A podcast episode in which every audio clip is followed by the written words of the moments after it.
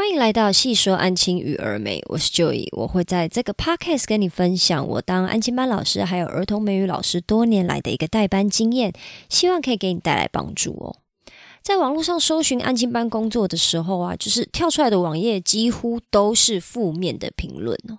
那大部分的人呢，对于安亲班老师这个工作的社会地位的，你知道评价其实也是很普通。明明就一样是老师啊，我却很少听到有人的目标是当安亲班老师的。说坦白的，我自己。呃，刚毕业的时候，我的目标也不是当安庆班老师啦，所以我今天想要来平衡报道一下哦，跟你分享当安庆班老师的三个优点哦。那我个人认为最大最大，我个人目前感受起来哦，最大的一个优点呢，就是跟孩子相处啊，比跟大人相处容易。不管你今天做什么样子的工作啊，比如说你是保险业务员，你是不是要就是跟你的客户相处，跟他讲解保单嘛？如果你是餐厅饭店的接待人员的话，你也一样要跟客户就是来往的。呃，比如说旅客们去做一个接待，那或者比如说你是 YouTuber 啊、NBA 球员啊、电影导演、说唱歌手等等等，其实都要花蛮多的时间还有精力跟大人相处的。那工作内容的复杂程度其实倒是其次哦，不是说我知道要怎么打进 NBA 了，我当然没有这个能力，或者是我有我是疯狂科学家，我有办法造出原子弹哦。但我们不能否认的是，向来都是职场中的人际关系让人感到不愉快嘛，就是人际关系让我们觉得很痛苦。大人的世界呢，其实讲话是更迂回的。我之前分享过家长的大灾问呢，就是学习英文到底是口说重要还是考试重要？这期 podcast 里面有提到，不管孩子再怎么笨、不用心，或者是家长再怎么样就是不配合、不帮忙小朋友复习，我都不可能跟家长说出我内心的实话的嘛。那平心而论呢，我目前还没有遇到真的很笨的孩子哦。大部分呢，学习进度落后都是因为孩子回家没有复习英文嘛，或者是他就是不愿意背单词啊，家长没有空 push 孩子练习英文，甚至是他们就是对于教育就是有一点心不在焉。至于回家作业没有少写，甚至抄单字还自己多抄好几遍，希望自己学会的孩子，我也是有遇过哦。当然，他的成绩不是很理想，可是呢，孩子终究是有进步，然后孩子的努力是有收获的。比如说，以我现在带的班级的孩子，还有他的爸爸妈妈为例哦，孩子 A 呢，他国小科目跟不上，呃，因为学习呢也很落后，还常常忘记写我的作业哦。放学的时候呢，我会提醒孩子 A，就是哎，你要记得写我的英文功课哦。啊，隔天进班我问他，他还是没有写啊。啊，上课注意力不集中，一天到晚都在，就是有点类似像做白日梦。然后你一点他，他也回答不出你的问题。那听起来这是一个很典型学习成效不彰的孩子吗？那前几天发生的一件事，其实我蛮不爽的。就是通常孩子进班的时候呢，会看到我写在白板上面的当天流程，就是我会写上第一件事是吃饭，再来是订正我的英文练习。再来是写中文的作业，也就是国小的作业啦，比如说国语、数学、自然、社会这些作业。再来是午休，再来是开 party，这是我当天在白板上面写的一个流程。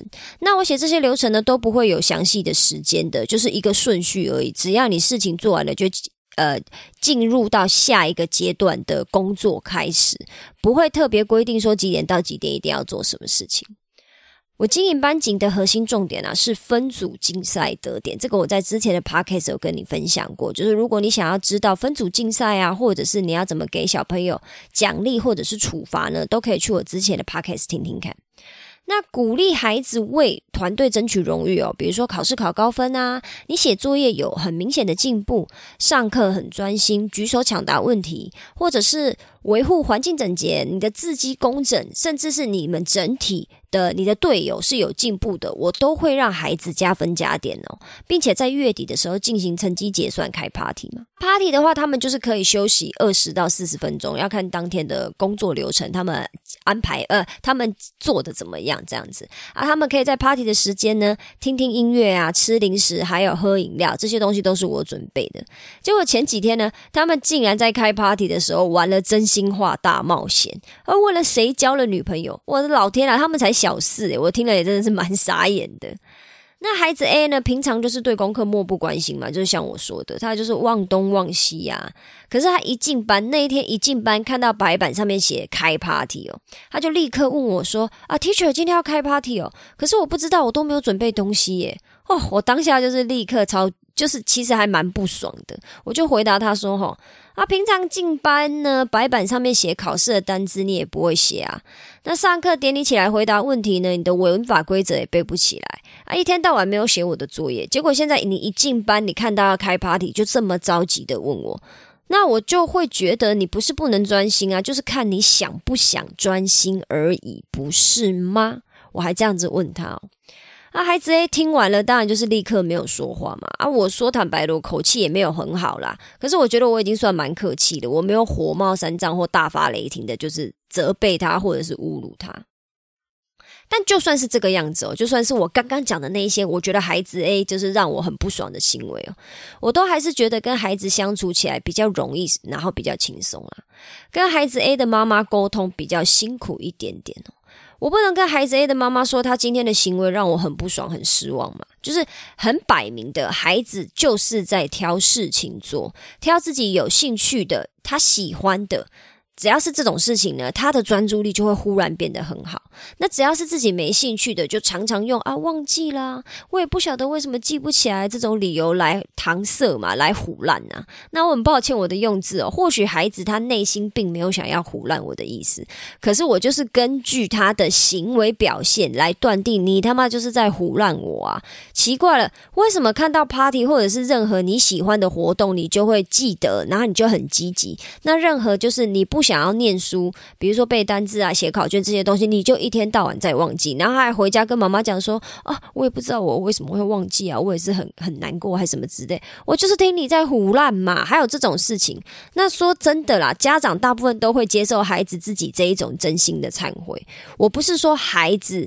不能这个样子。其实连我们大人都是这样，就是我们在对于自己有兴趣的事情呢，我们就是会显得很积极，我们也不会忘记我们自己喜欢的事情，这很正常，这就是人类的本能，我完全可以理解。我不能接受的是，妈妈竟然接受了孩子的这一种说法，觉得哦，对呀，他就是真的在学习上面比较落后，所以没有关系，我们不要强迫他。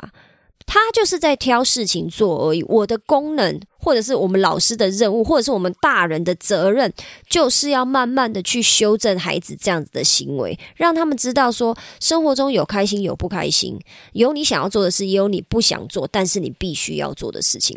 我个人认为，不能去配合孩子，就是让他们只做他们想做的事，然后不想做的事情，我们就把它调整到，就是比如说不用做啊，或者是做的很少。我自己是不能接受这种事啊，其实所以我还蛮俩公的。因为孩子 A 的妈妈接受孩子在学习上有困难嘛，他就特别刻意跟我讨论，然后减少了孩子 A 需要练习的呃作业量，英文作业量，甚至是他练习的科目啊。因为我们英模还有分好多个科目，可是说真的，孩子 A 也没有因为这个样子他就按时完成剩下的作业，或者是他成绩有明显进步，没有哦。他只是越来越退步而已，也就是说，比如说我一个礼拜要写四张英文练习，那帮他减减减减到只剩下两张了，他两张也没有按时完成呢，啊，还不是一天到晚都在忘记写剩下的两张的作业。然后比如说现在他不用上一个比较难的英文科目了，可是他其他科目也没有因为这样就有明显的进步，没有啊，他并没有把他剩下的精力拿来就是好，那我要加强背单词，我让我的单词越来越好。根本就没有这回事儿，好不好？他的单字跟片语还是考的，就是全错。你说全错是不是很夸张？全错就是代表你一个字都背不起来，耶，就是不用心。我觉得没有什么好说的，因为孩子 A 他已经认定说，哦，既然我妈妈都接受我了，我当然就有理有据的功课烂嘛，因为我就是记忆力不好啊。虽然孩子并。可能不会在心里面有这么阴险的想法啦。我的意思是说，他们的潜意识就是会默默的接受这件事，就是我妈妈也接受我功课不好，所以我功课不好是没关系的。这个想法或这个念头。我是没有跟孩子 A 的妈妈说，就是开 party 这件事情啊，还有背后代表的含义，或者是我什么不，我有我有哪里不爽，让妈妈就是警觉到说，呃，可能对孩子的要求要再严格一点，因为我觉得没有什么用处，只是我还是可以尽量纠正孩子的态度啦。我说真的，我还可以骂他嘛，让他知道说他这样子的这些行为，我其实都看在眼里，希望他可以改善自己对学习就是漠不关心的行为嘛。即使这个效果有限啊，我在孩子面前还是可以坦白直说，让孩子知道我就是不爽啊，让孩子知道说，诶，我不是你妈妈哦，我不会纵容这种行为。那孩子 A 知道我很不爽嘛？虽然说他后续还是常常没有写作业啊，上课回答不出来问题，可是他会比较约束自己的行为，做事情的积极度还有态度，我我可以感受到有明显的进步啊，一点点，一点点啦，这样子。其实跟孩子的沟通哦，虽然不是真的能完全想说什么就说什么，因为我还是得顾及到孩子脆弱幼小的心灵嘛。不管是我还是大人其他的大人，或者是安静班老师，我们都要做到这件事。我却可以百分之百无条件接受哦。为什么啊？因为他们就是小朋友啊，他们不是大人呐。再怎么样，我都可以跟我自己说：“哎呦，他就是个小孩，没才九岁，我跟他计较什么？”那是不是讲着讲着，我就是就我也只能气消了，就是。对了，他就是小孩了，不要跟他就是一般见识的这种感觉。可是大人的世界就不是这样啦。你你你你你仔细回想，你有没有遇过，就是你的同事、你的主管，或者是任何其他的大人，他的表现就真的很像小孩子。你跟他稍微讲一下，他就是可能很玻璃心又很脆弱。嗯你跟他相处的时候要非常的小心，讲话要很小心。或者是有的大人他就是很高傲、很自负啊。就是他觉得自己好棒，可是你明明在这个相关产业你没有经验，那人家跟你讲说要怎么做比较好，你又听不进去，你觉得要依照自己的方式做事，可是你的方式做事就是没有办法达成公司的目标，甚至造成同事的困扰。我有遇过，我现在的同事就是这种人嘛。那还有的大人呢，他就是小鼻子小眼睛啊，你跟他讲话没有讲好。他下次一定会找你报仇，就是可能你这次不小心讲话，某一个环节没有说好，或者是哪一个环节你没有达到他的需求，他可能下一次有机会呢，就会嘴你嘴回来，或者是侮辱你。那听起来很像是主管，对不对？我绝对没有在说主管哦，不是不是，不要误会，我不是在针对我的主管或老板，我是在说在座的各位都是垃圾。啊，这当然是开玩笑的啦。就是如果 你是我这个年纪的人，你一定听得懂这个梗。毕竟乐色不分蓝绿嘛。啊，不是不是不是，是不好相处、不好沟通的大人，绝对不是限于主管、老板，包含同事啊、家长啊、长辈、父母都有可能是不好沟通的大人，对不对？我平常已经要花心力还有精力哈，时间精力去应付就是上面的那些大人的。可是我跟孩子相处的时候就比较没有这个顾虑啦。孩子就是单纯很多，原始的动物本能很多，却也比大人更可以接受，就是我的直接还有我的口气嘛。不是说孩子有修养或者是善良了，绝对不是这样。一半也是因为他们不得不接受了，毕竟我是教室里面唯一的大人嘛，迫于无奈下，他们也只能接受啊。他们不可能像其他大人一样，比如说来找我呛虾，或者是来跟我讲说：“哦，我觉得你说的不对，我不同意，我不爽，我不要跟你合作。”就孩子不太可能做这件事嘛，他们大部分都只能接受我这我单方面的训话，这个是没有办法的事情。可是呢，孩子也是很直接的哦。他喜欢你不讨厌你，他就会愿意跟你相处，他会愿意听你的话。孩子是没有利益需要考量的嘛，只有他是不是喜欢跟你亲近而已啊。那我我呢？我当老师或者是我做这份工作，我要做的就是把持住我的原则，尽量啦，尽量真的是尽量让孩子不要讨厌我。有机会的话，我希望他可以喜欢我。可是说真的，你不喜欢我也没有关系啊，因为我的工作内容是把孩子教好，这样就可以了。他一天上班八个小时啊，大概有五个小时的时间我都在跟孩子相处。他两个小时处理杂事，一个小时给大人，比如说给同事啊、给主管、给老板、给家长，就跟他们沟通。你看这样是不是相对而言少了很多与复杂的大人相处的机会？我个人是觉得，嗯，挺不错，挺不错的啦。那安吉班老师还有一个优点哦，就是。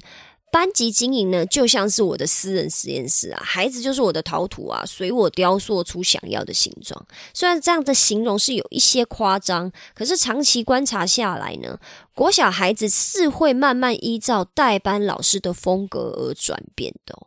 如果你有机会的话，我希望你可以试着去跟你的好朋友或者是你的同事去聊聊看，你生命中带给自己转变的。呃，比如说老师或者是大人，通常是落在哪一个教育阶段？呃，哪一个学习阶段呢？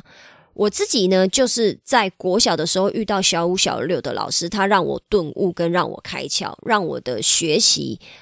比较是呃越来越好，就是越来越精进我的学习方式，还有我的念书的方式。我在小五小六开始呢，就是呃成绩越来越好，然后也越来越知道说哦，我应该要怎么样念书，对我来讲才是最有帮助的。这是国小老师带给我的转变。那我的另一半呢，他也是跟我讲说，他觉得他的国小老师带给他很大的影响，因为他的国小老师是呃慈济的。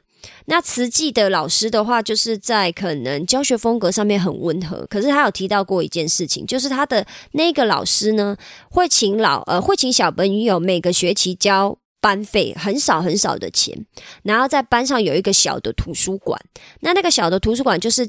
鼓励孩子，只要在课余时间，你想要就是去读书，去读课外书。那也是因为这个样子呢，整班的孩子都非常喜欢阅读。他觉得这个是这个老师带给他很大的转变，还有让他的个性比较温和。我觉得这也很好啊。那是不是你可以跟你的好朋友，或者是跟你的同事去聊聊看，说，诶，会不会带给你影响最多的也是国小老师哦？那也是因为如此呢。我觉得在带国小学生这一块的时候。是比较有机会可以去给孩子，就是带来长远的影响跟正向的发展的，就是很像你看，整座城市都是我的咖啡馆，整个班级都是我的实验室哦。我自己是固定有在学习一些线上课程啦，我我也很喜欢接触一些新的知识，不管是心理学啊、儿童教育、自我成长等等。即使这些新的知识没有在生活中变现哦，就是让我收入增加、赚钱之类的，我的大脑还是很像像是吸了毒品一样，就是只要知道新的观点，我就新的观点，我就会自我感觉蛮良好的，好像我一直在进步。那当然，这有一些新观点是适合大人呐，只有大人可以了解。那有一些观点我也可以用在孩子身上，比如说自我成长或心理学相关的知识，在一定程度上也影响了我的代班方式，让我不断的改变跟进化。我是一个沉迷自我成长的人，虽然还没有到就是很夸张，说什么哎学如逆水行舟啊，不进则退，就是没有这么夸张，这也太恶心了。可是我始终对我自己。不是很满意啦，因为我总是为自己设立一个就是很宏大的目标，然后还有一个严格紧密的计划。我生活只要发生小小的意外哦，我计划就会没有办法如期完成，我就会开始责备自己，然后我会放弃全部的计划，然后我再打掉重来。可这个恶性循环呢，大概持续了十几年吧，一直到最近这两三年，我才借由心理学还有自我成长等等的这些相关的知识，建立了比较健康的心态，还有我个人的系统。我也试着将学到的方式哦，对我的代班的孩子进行了实验。比如说，两年前的十二月份，就是年底的时候啊，我给了我当时的代班。的班级一个额外的作业，没有人可以说不哦，我叫你回家做 就是要做，就是我请孩子回家思考隔年的新年新目标是什么。那这个目标呢，必须要跟自己的愿望有关哦，不可以是什么爸爸妈妈的希望啊，什么爸爸妈妈希望我怎样，什么考一百分，我我不要这种目标，我要的是你真心想要的目标哦。这个目标必须是自己可以身体力行完成的。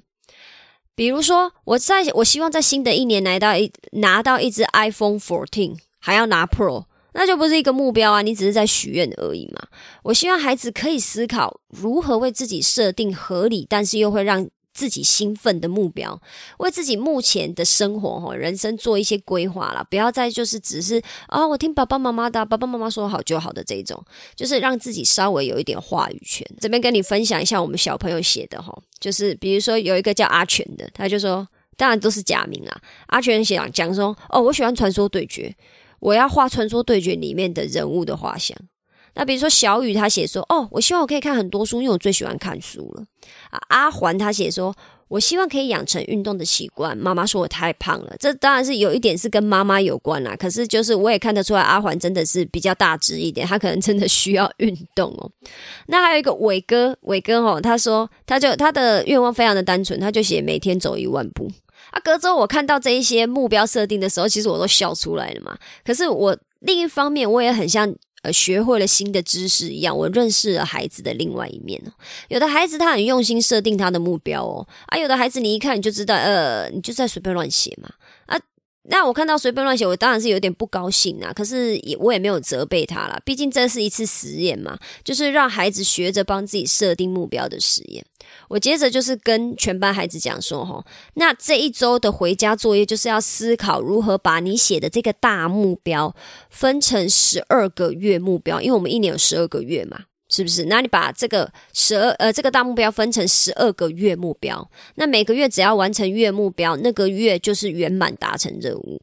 那接着再把你的月目标分成更小的四个周目标，每周只要完成周目标就可以喽。那这是另外一种练习啦，练习什么？让孩子学着量化自己的目标设定，还有调整进度哦。就是他们要去衡量一下自己是不是真的可以每周完成周目标。那如果没有办法的话，是不是月目标跟年目标可能要再修正一下？或者是他们在平常的时间规划上面要怎么做？那因为他们这个年目标就是最大的那个目标，是根据自己的想法来设定的嘛，不是根据大人呐，也不是我规定你说哦，你每个月你都要考好几个一百分给我，没有，就是根据你自己的兴趣下去设定的嘛。所以原则上，他们应该都对这件事情是有一定程程度的动力在想要去做的啦。那我不能排除还是有部分孩子是因为被我强迫硬写的，或者是随便来。随便写一写敷衍我的，一定还是有这种孩子。我只能力求，就是大部分的孩子都有在呃尽心的参与这个活动就好。那喜欢传说对决跟画画的那个阿全，他就说：“哦，那他要一个月画一个传说对决人物的画像，那一周只要完成四分之一张的画就可以了。”啊，喜欢阅读的那个小雨呢，他就说：“哦，那他要一周看一本书，一年看五十二本。”啊！我看到以后呢，我还吓到，想说，哎哎，你你要不要调整一下？诶，一个礼拜看一本，你平常上课已经这么忙了，还要被我魔鬼训练写英文嘛？我真的有点怀疑你是不是有时间可以完成呢？啊，小雨是一个比较害羞的女生呐，她就是又害羞，然后又又害羞，然后又微笑的跟我说，啊，她没有问题，她可以的，因为她真的很喜欢看书。再来就是想要养成养成运动习惯的阿环呢，他说：“哦，他的目标就是一周要运动五天，每天三十分钟。”我后续在追踪这个习惯的时候呢，他也都会跟我说：“哦，他今天跑了跑步机，因为他们就是社区是有跑步机的，然后妈妈在家里也有摆一些就是家里可以运动的一些设备，他可能跑跑步机，然后他还会做什么类似像仰卧起坐几下这一种的，也是蛮有趣的啦。就这么小就在做这些事情。”那至于伟哥的每天走一万步就不用再细分了，他啊他就是说他每天要走一万步嘛。那他设定完这个目标的隔天，他就拿着他的小米手环的拼命的在计步，就是在记录说，哎，他今天走了几步这样子，就蛮有趣的啦。然后我也会强迫他给我看一下他目前走了几步，他可能就是比如说走了八千多步，其实还蛮蛮多的。可能小朋友就是很爱蹦蹦跳跳嘛。随后几周，我都有陆续在追踪孩子是不是有达成自己的周目标跟月目标啦。那有的孩子当然是如期完成嘛，啊，有的孩子就是落后，啊，有的孩子早就忘光光了。我初期还是会提醒他们啊，哎，不要忘记自己设定的新年目标哦。那大概一个多月过去以后，我也就不再多说了啦。毕竟这不是常规的作业嘛，我也不想再给孩子额外的压力。我的目标仅仅只是希望，我当时学到的就是设定目标的方式，可以让孩子试试看哦。或许这次的目标设定，呃，给了孩子一些不同的想法，也或许孩子根本早就忘光光了，这些都没有关系的。我相信会在某位孩子的生命中留下一点点的痕迹。或许这个孩子长大。以后呢，某一天会回回想起来，就是啊，原来在国小的安静班的时候，好像有做过这一件事，就是目标设定这一件事情。然后他会试着根据当时学到的这个小小的技巧，帮自己再次设定目标，拆解目标，达成目标。那我就心满意足啦，就有一种嗯，功德圆满，功德圆满的感觉了。那至于我今年带的这个班级呢，我应该也会在年底做一次这个实验，然后我们再来看看。呃，今年班级的孩子有没有写出不一样的目标让我惊艳吧？有的话呢，我会在后面的 p o c a s t 再跟你分享哦。接着呢，安亲班老师还有一个我认为也很。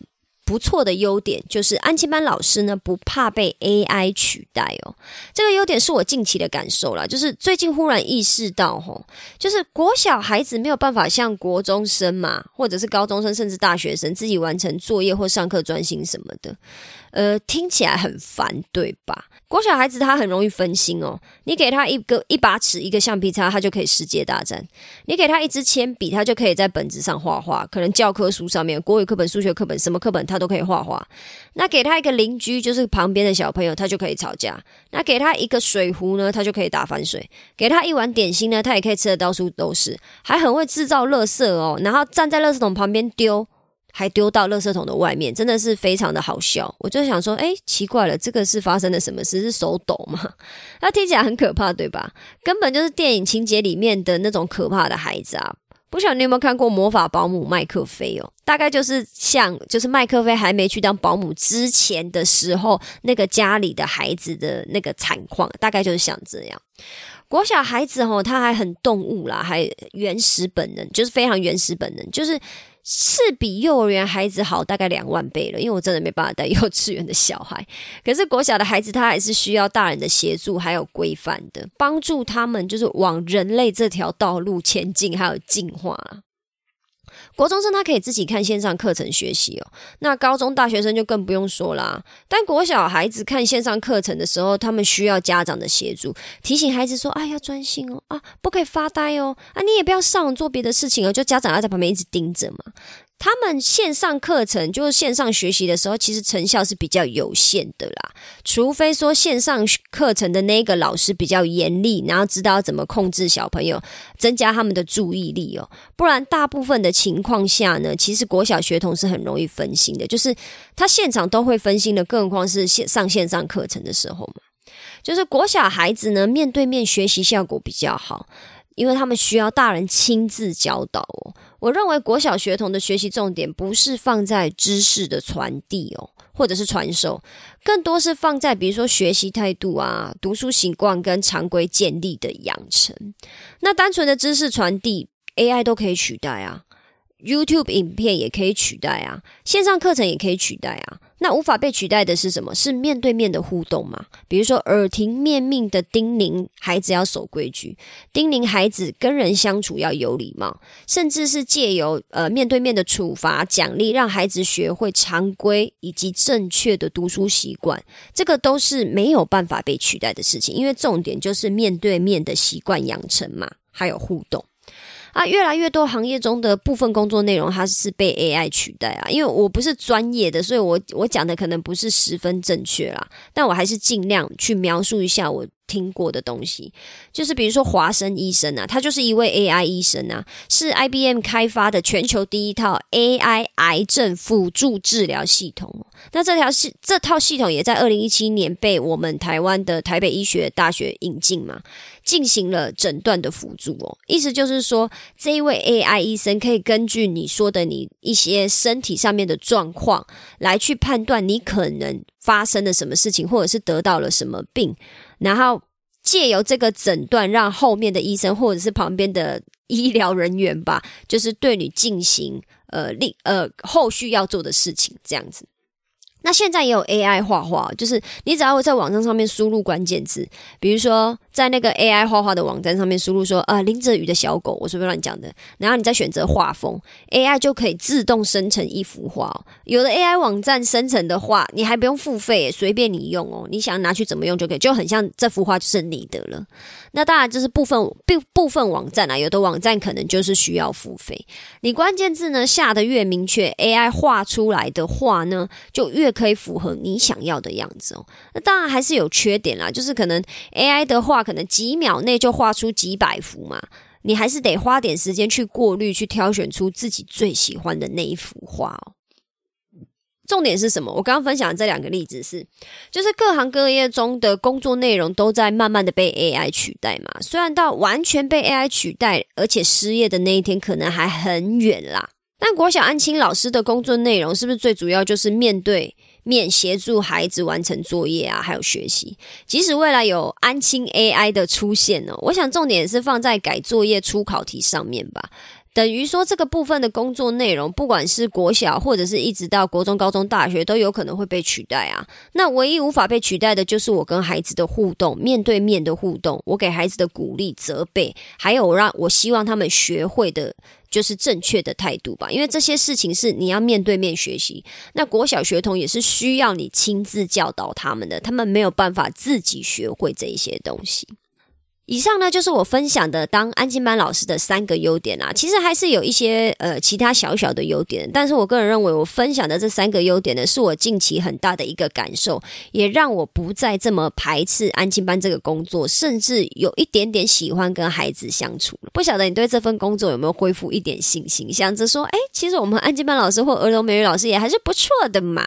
啊，每份工作都有他辛苦的地方啦，也有他的优点。那高薪的工作就有高薪的压力，这个你绝对没有办法否认的，是不是？那希望我今天的分享呢，可以带给你一些心理平衡，或者是带给你一些平静哦。啊，不知道我今天的分享你喜不喜欢呢？如果你喜欢的话，麻烦你帮我留下五星好评啊！如果你有想到就是呃，当安亲班老师或儿童美语老师的其他的优点，或者是给你的影响，让你的想法改变，让你觉得说，其实你现在当安亲班老师或国呃儿童美语老师，你也蛮开心的话，也麻烦你在评论区帮我留下来分享，可以让我看了一下以后，我说不定也会觉得哎。